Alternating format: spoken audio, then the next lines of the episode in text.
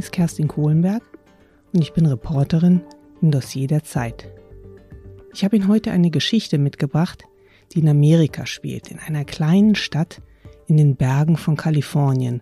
Und sie hat den, wie ich finde, ziemlich wunderbaren Namen Paradise.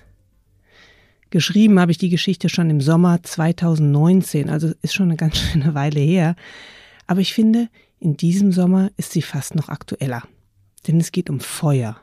Oder, um genau zu sein, um mega Waldbrände, wie sie eben auch jetzt wieder überall wüten.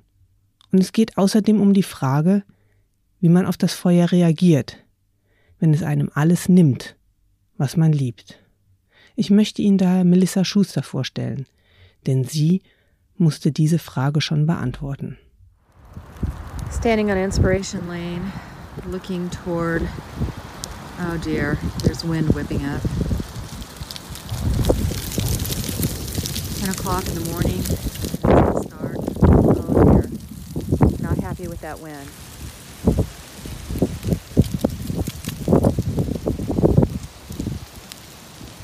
So eerie. So worried about my beautiful city. I love paradise. Das ist eine Handyaufnahme, die sie mir vorgespielt hat, als ich sie in Paradise besucht habe. Sie hatte sie am Morgen des 8. November 2018 gemacht, nur wenige Minuten, bevor sie ihr Haus verlassen hat. Und ich dachte damals, boah, wie kann die nur so gefasst sein, wenn eine Feuerlawine auf ihren Ort zurollt? Ich hatte mir, bevor ich zu Melissa gefahren bin, die Karte der Feuerwehr von Kalifornien nochmal angeguckt und wenn man die wirklich ernst nimmt, dann dürfte es Paradise eigentlich gar nicht geben. Fast der gesamte Ort ist darauf dunkelrot eingezeichnet. Und das bedeutet allerhöchste Waldbrandgefahr. Denn Paradise liegt genau dort, wo die dichte Bewaldung der Sierra Nevada beginnt. Und weil die Sommer immer trockener und länger werden, nimmt natürlich auch die Feuergefahr in diesen Bereichen eben jedes Jahr zu. Bislang hatten die Waldbrände Paradise verschont. Und Melissa ging in dem Moment, in dem sie das Feuer filmte, einfach irgendwie auch davon aus, dass es den Ort auch dieses Mal in Frieden lässt. Es wütete dann 17 Tage lang. Die Winde fachten es immer wieder von neuem an und die Feuerwehr hatte einfach keine Chance. Das Feuer brannte Paradise bis auf wenige Ausnahmen komplett nieder. 85 Menschen starben damals. 27.000 Menschen verloren ihr Zuhause. Melissa war eine davon. Ich hatte sie nach dem Feuer angerufen, denn sie hatte einer Zeitung gesagt, dass sie auf jeden Fall nach Paradise zurückkehrt und ihr Haus und eigentlich auch den ganzen Ort wieder aufbauen will. Ich wollte von ihr wissen, wie macht man das? So viele Häuser wieder aufbauen mit dem Wissen, dass das nächste Feuer jederzeit kommen kann. Ich habe natürlich auch schnell gemerkt, dass das eine Frage ist, die so nur Städterinnen, wie ich eine bin, fragen können. Denn als ich Paradise zum ersten Mal sah, mit seinen tiefen Canyons, die trotz der verbrannten Baumhänge immer noch echt atemberaubend sind, da begann ich zu ahnen, warum diese Frage so einfach nicht zu beantworten ist. Für viele ist Paradise einfach lebenslange Heimat, für andere ist es der letzte bewohnbare Ort, den sie sich in diesem immer teurer werdenden Kalifornien überhaupt noch leisten können. Und wieder für andere, und dazu gehört Melissa, ist dieses verbrannte Paradise die Chance, eine halbwegs klimaneutrale, moderne und sicherere Modellstadt aufzubauen.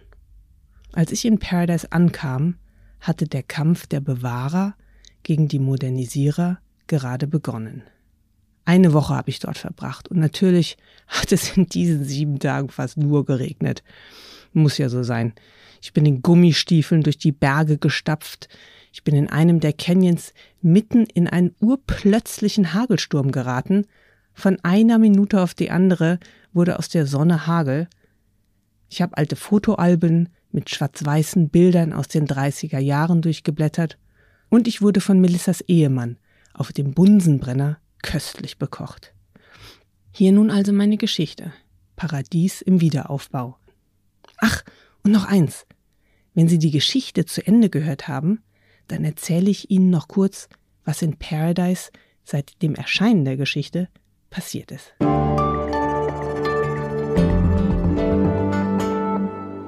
Paradies im Wiederaufbau. Ein Dossier von Kerstin Kohlenberg, erschienen am 6. Juni 2019 in der Zeit. Der Feueropal ist ein Edelstein, der aussieht wie ein Stück Glut. Inder und Perser waren einst so beeindruckt von seiner leuchtenden Schönheit, dass sie glaubten, er müsse direkt aus dem Paradies kommen. Feueropale also, ausgerechnet. Cliff Jacobson kniete in den Überresten seines Hauses in den Bergen von Kalifornien. Eingepackt in einen weißen Chemieschutzanzug, über dem mächtigen grauen Bart klemmte eine Atemmaske. Es nieselte. Gott sei Dank. Der Regen drückte den giftigen Staub zu Boden. Eigentlich hatte Jacobson, das erzählt er später, an diesem Tag im Dezember 2018 nur im Staub gewühlt, um seiner Frau zu beweisen, dass das Hoffen vergeblich war, dass das Feuer nichts verschont hatte. Dann fand er die vier Feueropale. Sie lagen in einer kleinen, verkohlten Schmuckdose aus Metall. Die vier Edelsteine hatten einmal auf dem Lieblingsring seiner Frau gesessen. Die 18 Karat Goldfassung war durch die Hitze zu einem Klumpen zusammengeschmolzen vier Feueropale und ein Goldklumpen. Das war also übrig geblieben von ihrem Besitz. Wäre Cliff Jacobson nicht der Realist, der er ist, hätte er darin ein Zeichen sehen können. Gold und Feuer. Der Anfang und das Ende von Paradise. Es waren Goldsucher, die diesen kleinen Ort in den Bergen der Sierra Nevada vor 160 Jahren gründeten. Es war das Feuer, das im November 2018 alles niederbrannte. 17 Tage lang tobten die Flammen des größten und verheerendsten Waldbrands in der Geschichte Kaliforniens. Eigentlich hätte Jacobson gar nicht in den Trümmern wühlen dürfen, selbst im Schutzanzug nicht. Die Erde war giftig. Der verbrannte Asbest, das geschmolzene Plastik, das Benzin aus den Autotanks, die ausgelaufenen Batterien, die Farbe, das ganze Zeug aus ihrem Haus steckte da nun drin.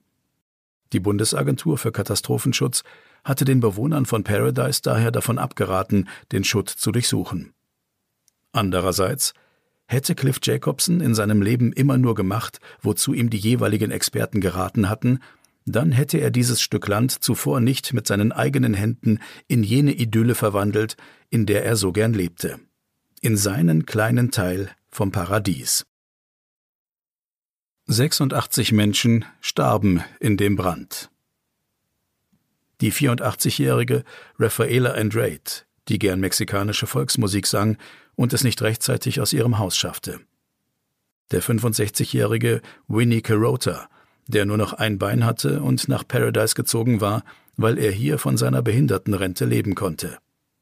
Der 36-jährige Andrew Bird, der versuchte, seinen pflegebedürftigen Stiefvater zu retten Sie starben zusammen in den Flammen. Das Feuer zerstörte 62.000 Hektar Wald, eine Fläche, die doppelt so groß ist wie München. In Paradise verbrannten acht der neun Schulen, zwölf Kirchen, ein McDonald's, ein Kentucky Fried Chicken, ein Safeway Supermarkt, der Black Bear Diner, das Feather River Hospital, das Gold Nugget Museum. Insgesamt 18.804 Gebäude. 95 Prozent von Paradise. Der Gesamtschaden beträgt mehr als 19 Milliarden Dollar. Es war die weltweit teuerste Umweltkatastrophe des Jahres 2018. Kann man das wieder aufbauen? Soll man das wieder aufbauen? Paradise liegt zwischen zwei beeindruckenden Canyons auf einem 500 Meter hohen Plateau am Fuße der Sierra Nevada. Unten im Tal fließt auf der einen Seite der Feather River, ein Laichgrund für Lachse, auf der anderen Seite der Butte Creek. Vom dichten Pinienwald, der den Ort umgab, sind nur verkohlte Baumstämme geblieben. Zwischen den toten Stümpfen sprießt trotzig das Gras. 26.700 Menschen lebten vor dem Feuer in Paradise. Nur 1.500 sind bis jetzt im Frühjahr 2019 zurückgekehrt. Sie müssen nun entscheiden, wie ihr neues Paradise aussehen soll. Das wirft Probleme auf, denn schon in den ersten Monaten nach dem Feuer hat sich offenbart, dass ein Riss durch die Gemeinde geht. Für die Einbewohner ist Paradise das Symbol für einen ländlichen, freien Lebensstil, für einen Ort, an dem einen der Staat in Ruhe lässt. Diesen Ort wollen sie genauso wieder aufbauen.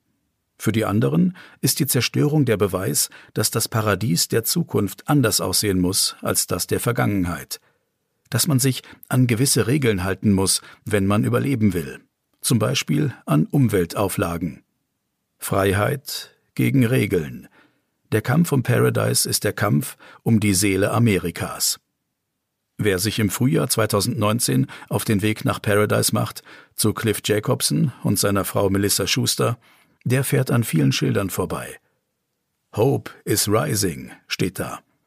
Paradise Alliance Church loves you. Anwälte bieten ihre Dienste an, Versicherungen suchen neue Kunden, dazwischen der alte Wegweiser zum örtlichen Schützenverein. Melissa steht mit wehendem Haar in der Auffahrt ihres Grundstücks und winkt.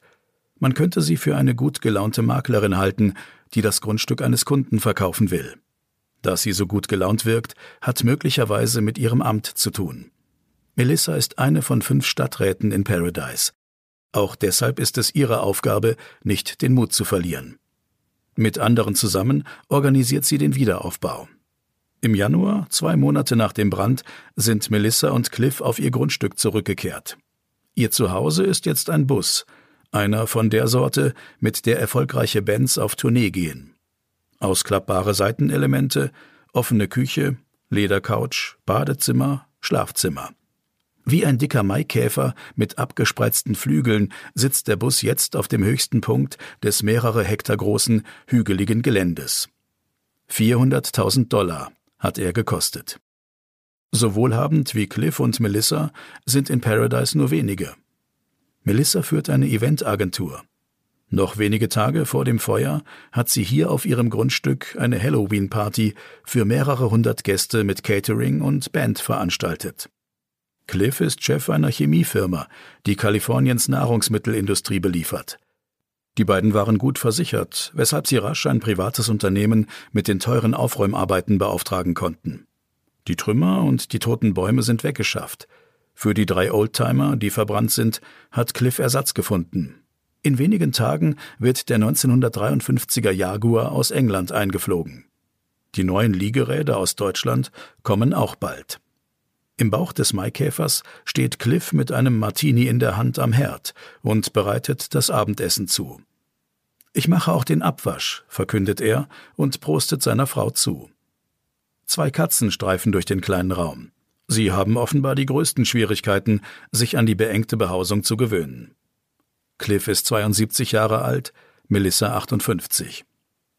Es hat den Anschein, als wäre der Wiederaufbau von Paradise für die beiden eher ein unerwartetes spätes Abenteuer als eine Katastrophe. Melissa lebt seit 18 Jahren in Paradise. Sie ist aus Los Angeles mit ihrem Sohn hierher gezogen. Die Häuser waren billig, die Schulen gut, die Wege kurz. Kein Mensch kam auf die Idee, seine Haustür abzuschließen. In 20 Autominuten war man im Unistädtchen Chico in anderthalb Stunden in der Landeshauptstadt Sacramento, in drei Stunden in San Francisco. Auch Cliff hat sie in Paradise kennengelernt.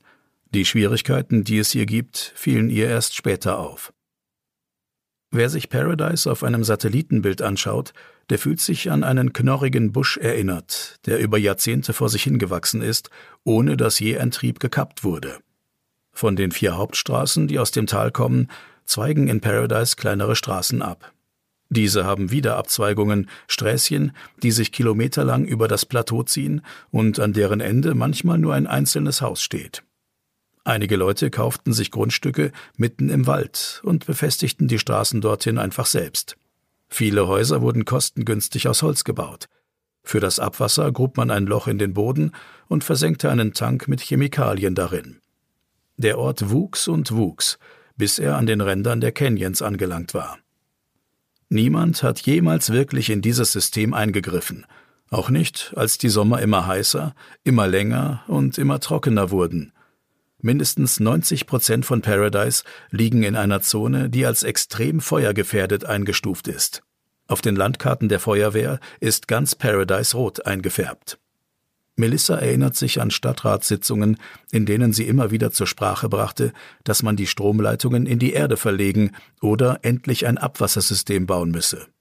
Aber das hätte Geld gekostet, das die Bewohner nicht besaßen.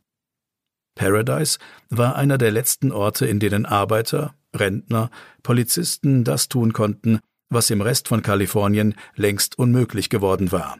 Für wenig Geld ein Häuschen mit Garten kaufen. Dafür nahmen sie das fehlende Abwassersystem in Kauf.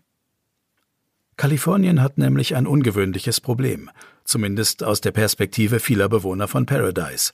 Es ist zu erfolgreich. Der Bundesstaat ist der wirtschaftliche Superstar Amerikas. Wäre er ein unabhängiges Land, besäße er die fünftgrößte Volkswirtschaft der Welt. Hier entstehen in einer Geschwindigkeit neue Jobs, die den Rest Amerikas neidisch macht.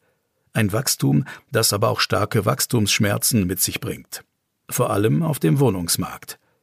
Immer neue Jobs bedeuten immer mehr Menschen, die irgendwo wohnen müssen. Doch es wird nicht annähernd genug gebaut, auch weil die kalifornischen Politiker schon in den 70er Jahren per Gesetz beschlossen, dass der Schutz der Umwelt in jede Entscheidung einbezogen werden muss.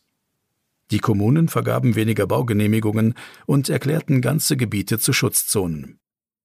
Und wie das eben so ist, wenn das Angebot sinkt und die Nachfrage steigt, die Wohnungen wurden knapp, die Preise explodierten. Und die Menschen suchten nach Orten, an denen sie das Leben noch bezahlen konnten. Orten wie Paradise. Aber all das, was diesen Flecken Land in den Bergen so erschwinglich machte, machte das Wohnen dort gleichzeitig so riskant.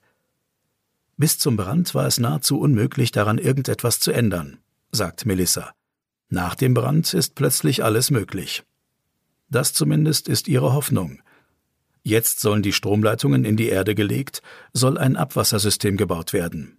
Wenn es nach ihr geht, soll aus Paradise eine moderne, umweltfreundliche Stadt werden. In den Augen von Melissa und Cliff markiert der November 2018 eine Art Stunde Null. Dass dieser Brand alles ändern würde, begriff zunächst niemand. Melissa holt ihr Handy aus der Tasche und zeigt ein Video. Darauf sieht man ihr Anwesen. Der Vorbesitzer, der aus dem französischsprachigen Teil Kanadas stammte, hatte es Chapelle de l'Artiste genannt.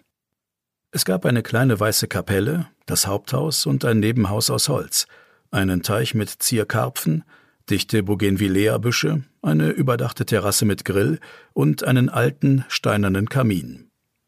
Die Bäume standen dicht am Haus. So sah es einfach schöner aus, sagt Melissa. Das Feuer konnte gut überspringen. Auf dem Video hört man Melissa ganz ruhig die Uhrzeit sagen. 10 Uhr 4. Doch der Himmel ist vom Rauch Mitternacht schwarz. Orangerote Flammen tanzen mehrere Meter hoch. Im Hintergrund hört man das gefräßige Knacken des Feuers. Es war eigentlich zuerst alles genauso wie beim großen Feuer 2008, sagt Melissa.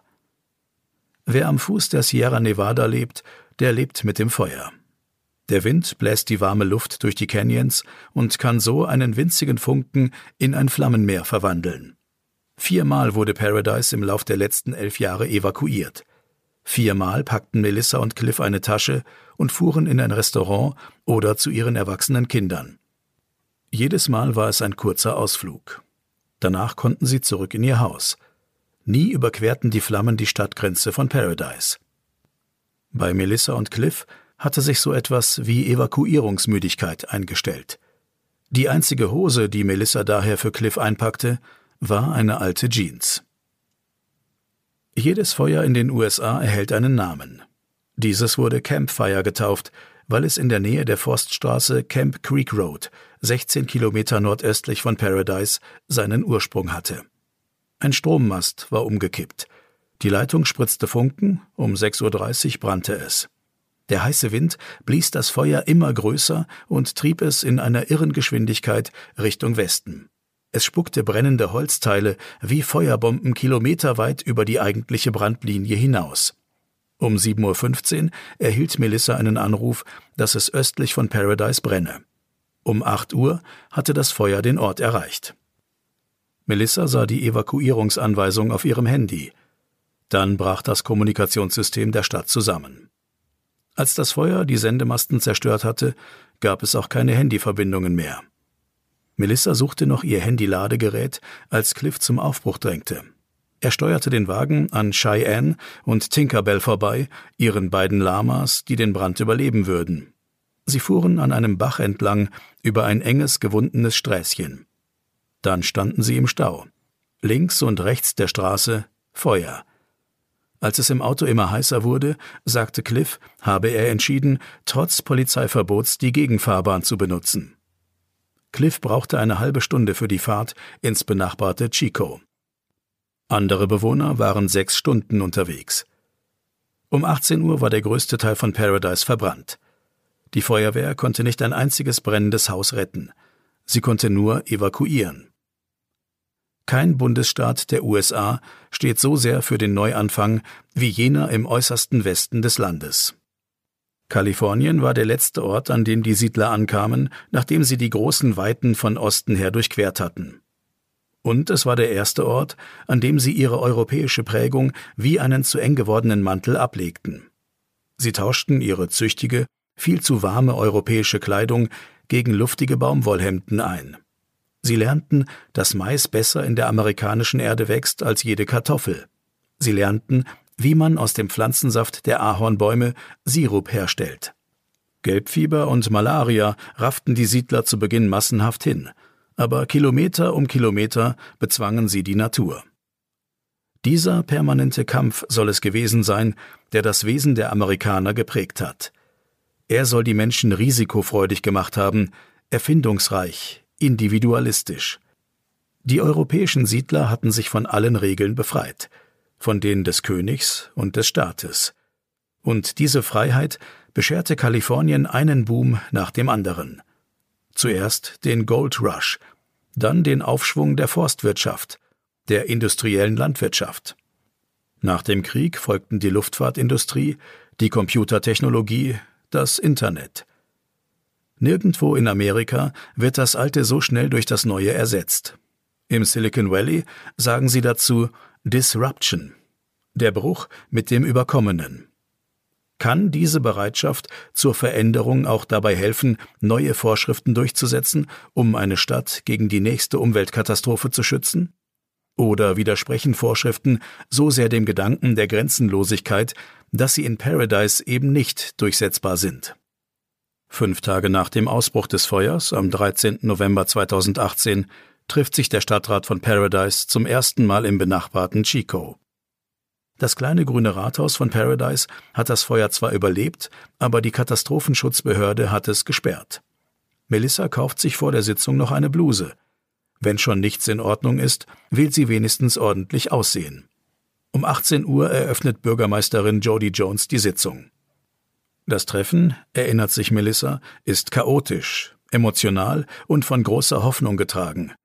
Einige Bewohner erklären ihre Liebe zu Paradise und beteuern ihre Absicht, zurückzukehren. Paradise sei mehr als eine Ansammlung von Häusern, sagt ein Mann. Paradise sei eine Gemeinschaft.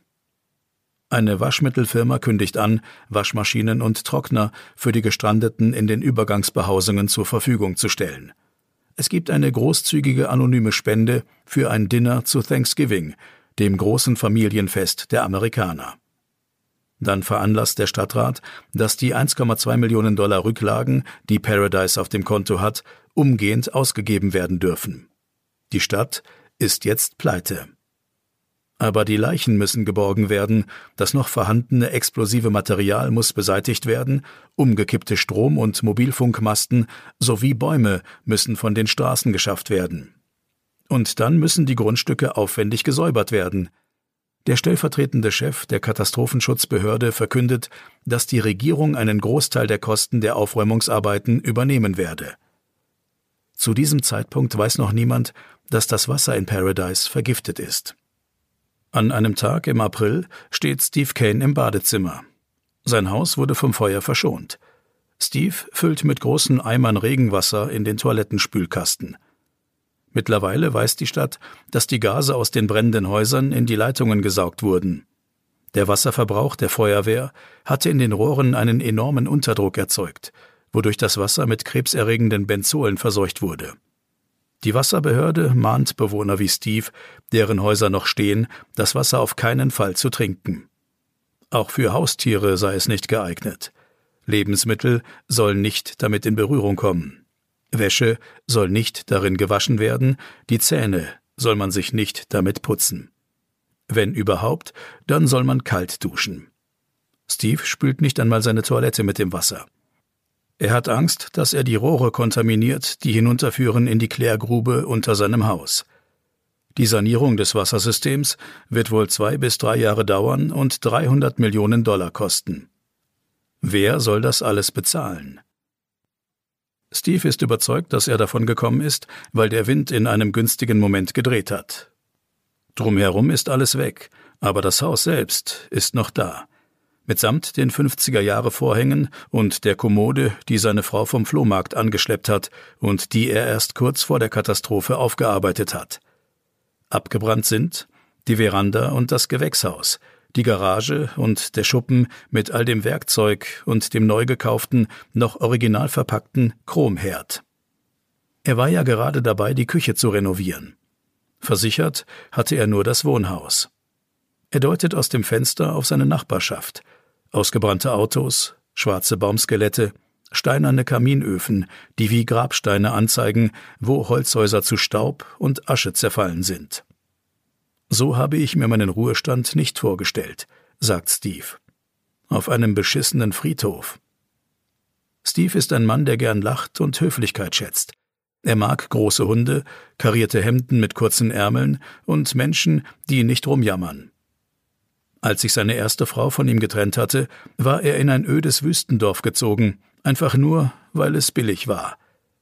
Sich nicht beklagen, sondern machen, das ist sein Ding. Vor vier Jahren zog er nach Paradise, nachdem er alle Vor- und Nachteile abgewägt hatte. Er wollte sicher gehen, dass die Stadt ihm bot, was er brauchte. Er war 56 Jahre alt, Tischler, selbstständig, frisch wieder verheiratet, auf der Suche nach einem Alterssitz.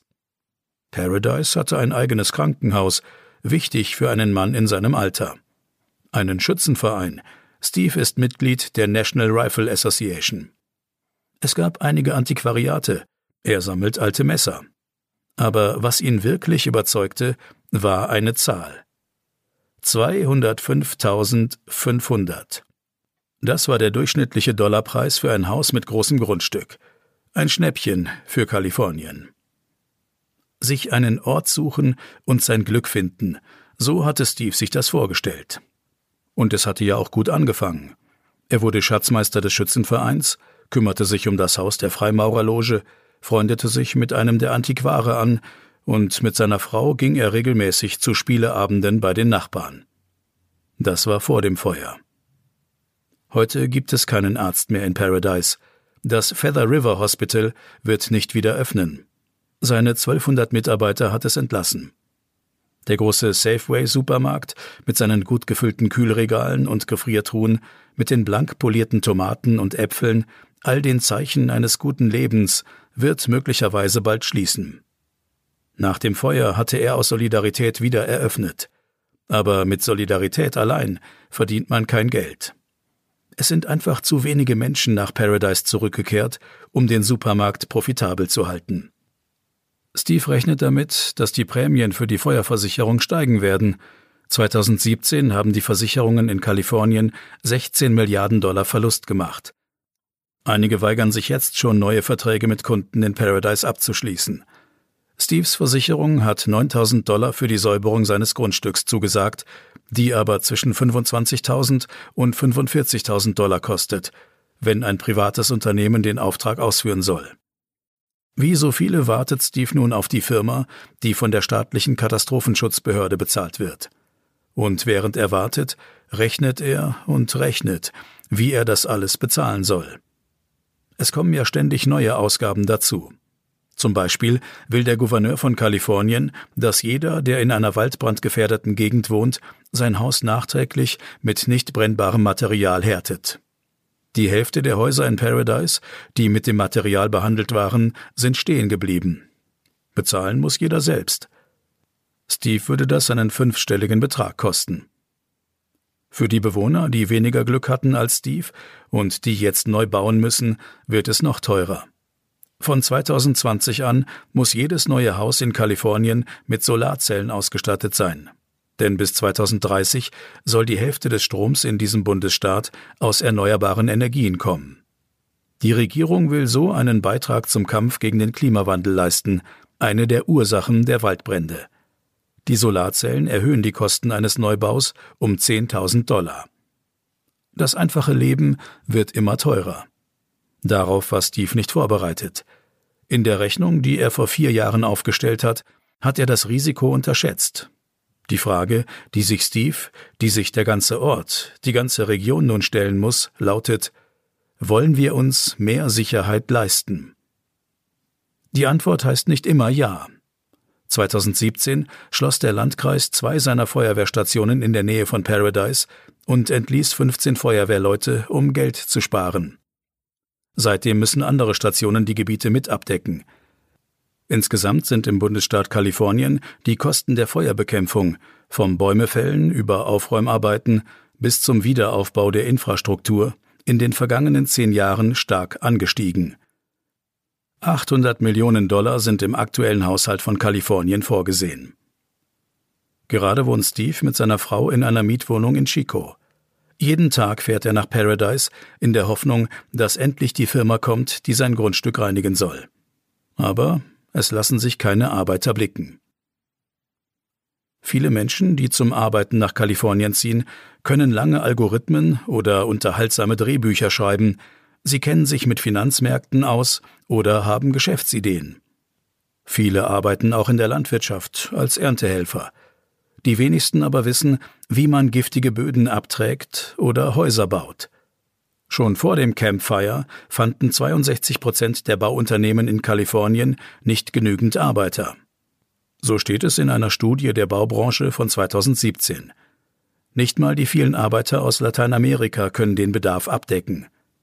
Im Oktober 2017 wütete das Tubbs Fire in den Weinanbaugebieten rund um Sonoma Napa und Santa Rosa. Von den 5600 zerstörten Wohnhäusern allein in Santa Rosa wurden bis heute erst 200 wieder aufgebaut. Jetzt kommt noch Paradise hinzu. Steve Kane und all die anderen Hausbesitzer müssen sich gedulden. Wer an einem Sonntag am Flughafen von Sacramento landet, sieht an den Gepäckbändern Männer mit schweren Schuhen und Arbeitshelmen auf ihre Koffer warten. Sie kommen aus Montana, Kansas und Texas. Für den Wiederaufbau von Paradise werden die Arbeiter wie exotische Früchte eingeflogen. Dass es zu wenige sind, hat wiederum mit dem Problem zu tun, das sie beheben sollen. Es gibt keine Unterkünfte. In den Hotels, Mietwohnungen, Extrazimmern und auf den Campingplätzen wohnen ja schon die Leute aus Paradise.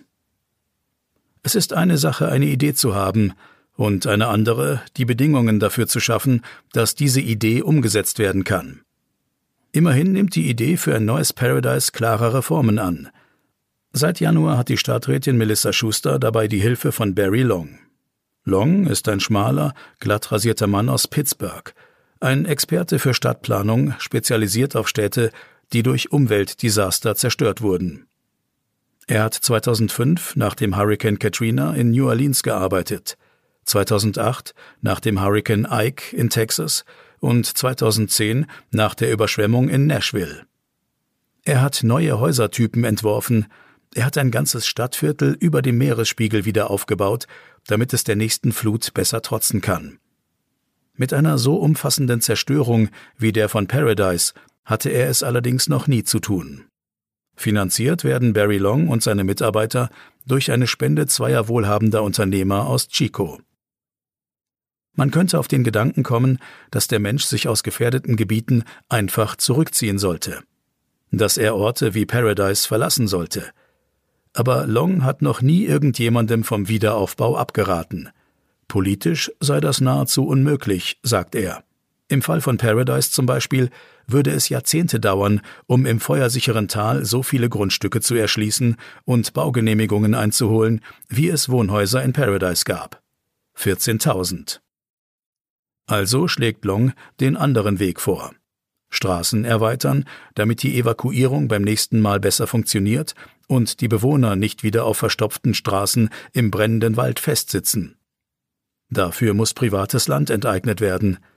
400.000 Bäume müssen gefällt werden, damit das nächste Feuer keine Nahrung findet.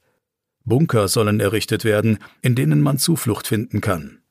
Die Häuser, mit Sprinkleranlagen ausgestattet, könnte man in Serie in anderen Staaten bauen lassen und per Truck nach Kalifornien fahren. Und damit der neue Wohnraum bezahlbar sei, sagt Long, müsse man auch an mehrstöckige Apartmenthäuser denken. Eine ungewohnte Vorstellung im ländlichen Kalifornien, wo jede Familie ihr Eigenheim hat. So dicht beieinander wohnen, das hat so gar nichts von Freiheit und Grenzenlosigkeit. Wie ein Arzt versucht Barry Long, den Ort gegen Waldbrände zu behandeln. Er schneidet dort, wo dem Körper Gefahr droht, etwas heraus und sorgt an anderer Stelle dafür, dass das Blut schneller zirkulieren kann. Barry Long will die Gefahren des Fortschritts mit dem Fortschritt bekämpfen. Ganz ähnlich wie jene, die unten im Tal, im Silicon Valley, an der Zukunft tüfteln. Der große Brand liegt fünf Monate zurück, als Barry Long eine Handvoll Kleinunternehmer aus Paradise zu einem Treffen einlädt. Auch Melissa Schuster gehört dazu. Er will über eine Marketingstrategie für Paradise sprechen. Angesichts der Tatsache, dass noch kein einziges neues Haus gebaut ist, wirkt das erstaunlich. Aber jede Idee braucht zuallererst eine Geschichte, sagt Barry Long, damit die Leute daran glauben. Das Treffen findet in der Basketballhalle der Paradise Alliance Church statt. Eine Kirche, die wahrscheinlich weniger Gott als ihrem großen asphaltierten Parkplatz dankbar sein muss, dass das Feuer sie verschont hat. Was macht Paradise aus? fragt Barry Long in die Runde.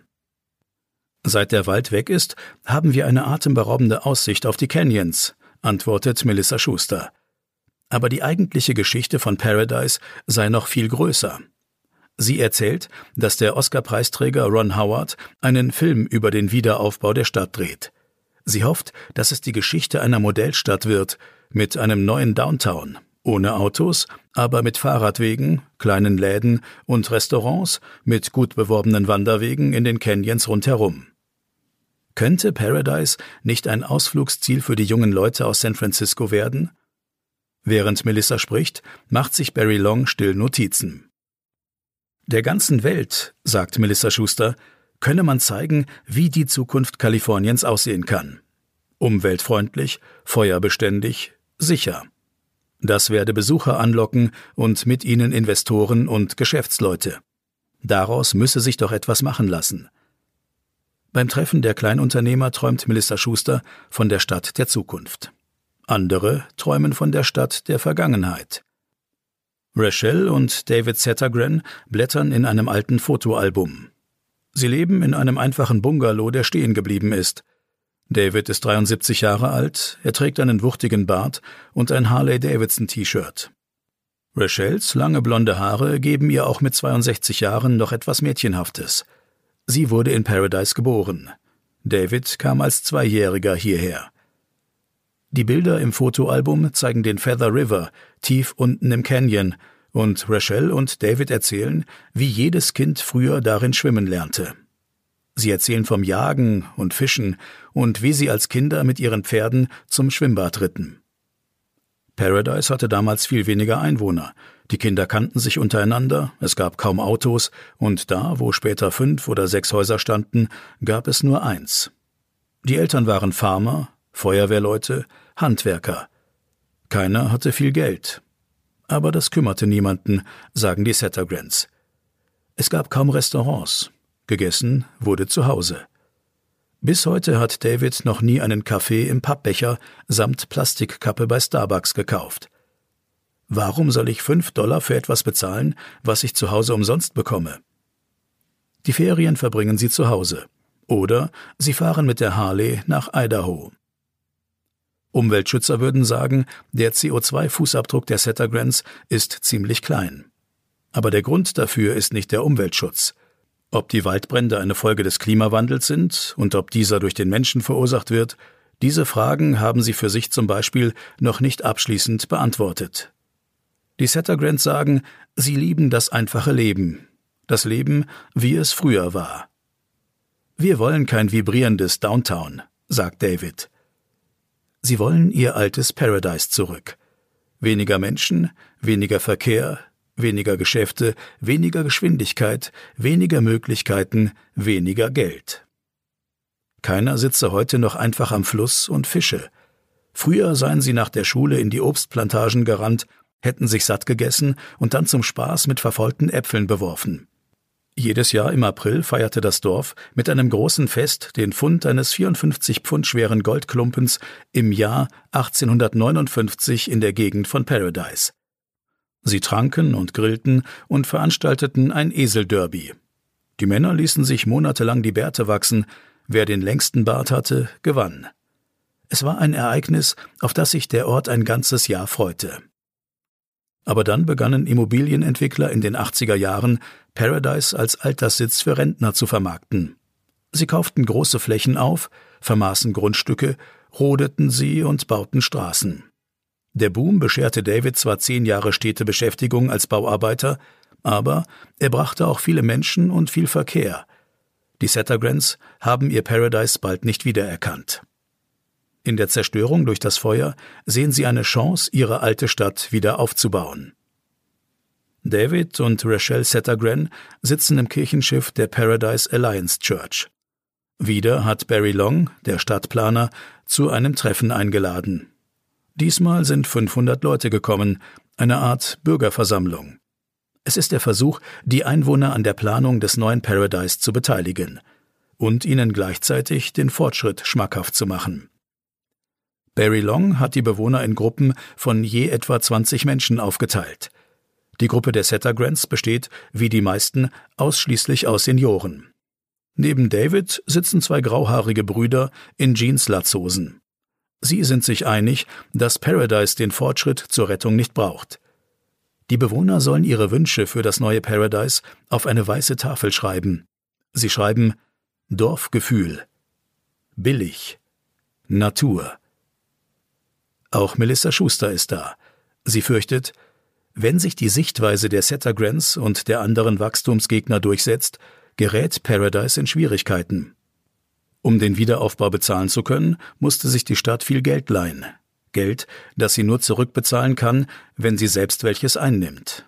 Und dazu braucht sie Menschen, die Steuern zahlen. Viele und am besten schnell.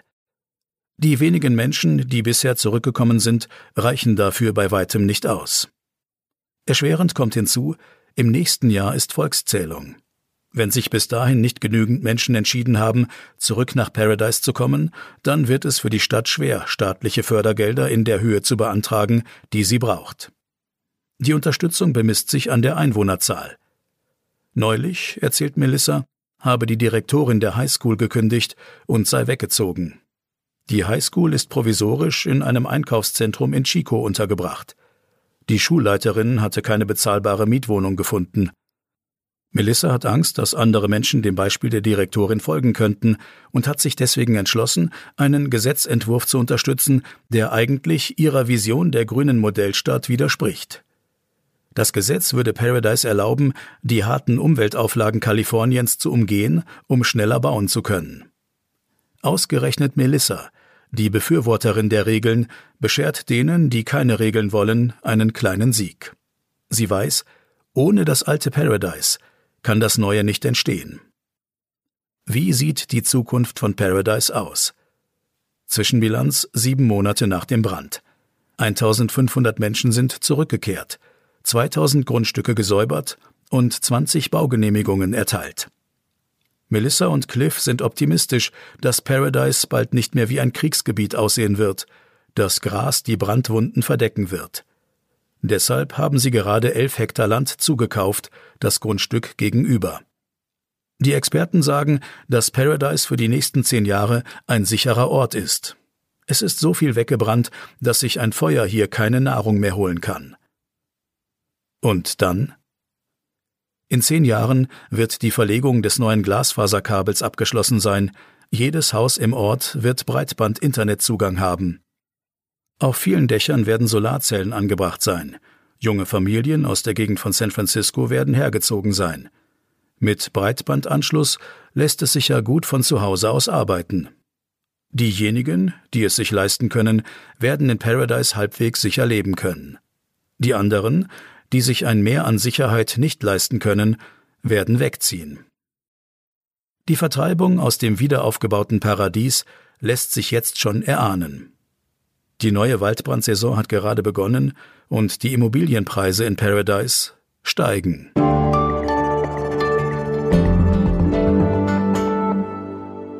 So und hier noch, wie versprochen, wie es mit der Geschichte weiterging. Seitdem die Geschichte erschienen ist, sind etwa wieder über 6000 Menschen nach Paradise gezogen. Und mit ihnen sind auch die Immobilienpreise gestiegen. Vor wenigen Wochen wurden die ersten als feuerresistent zertifizierten Häuser eingeweiht. Und Melissa hat eine Whiskybrennerei auf ihrem Grundstück gebaut, in der sie mit ihrem Mann, ihrem Sohn und ihrer Schwiegertochter momentan den ersten Bourbon brennt. Sie hat sie Burnt Barn Distillery genannt, also Brennerei in der verbrannten Scheune. Eine zweite Ausfallstraße, damit die Menschen im nächsten Feuer schneller fliehen können, die allerdings, die gibt es immer noch nicht. Das war der Podcast des Dossiers. Mein Name ist Kerstin Kohlenberg und ich bin Reporterin im Dossier der Zeit.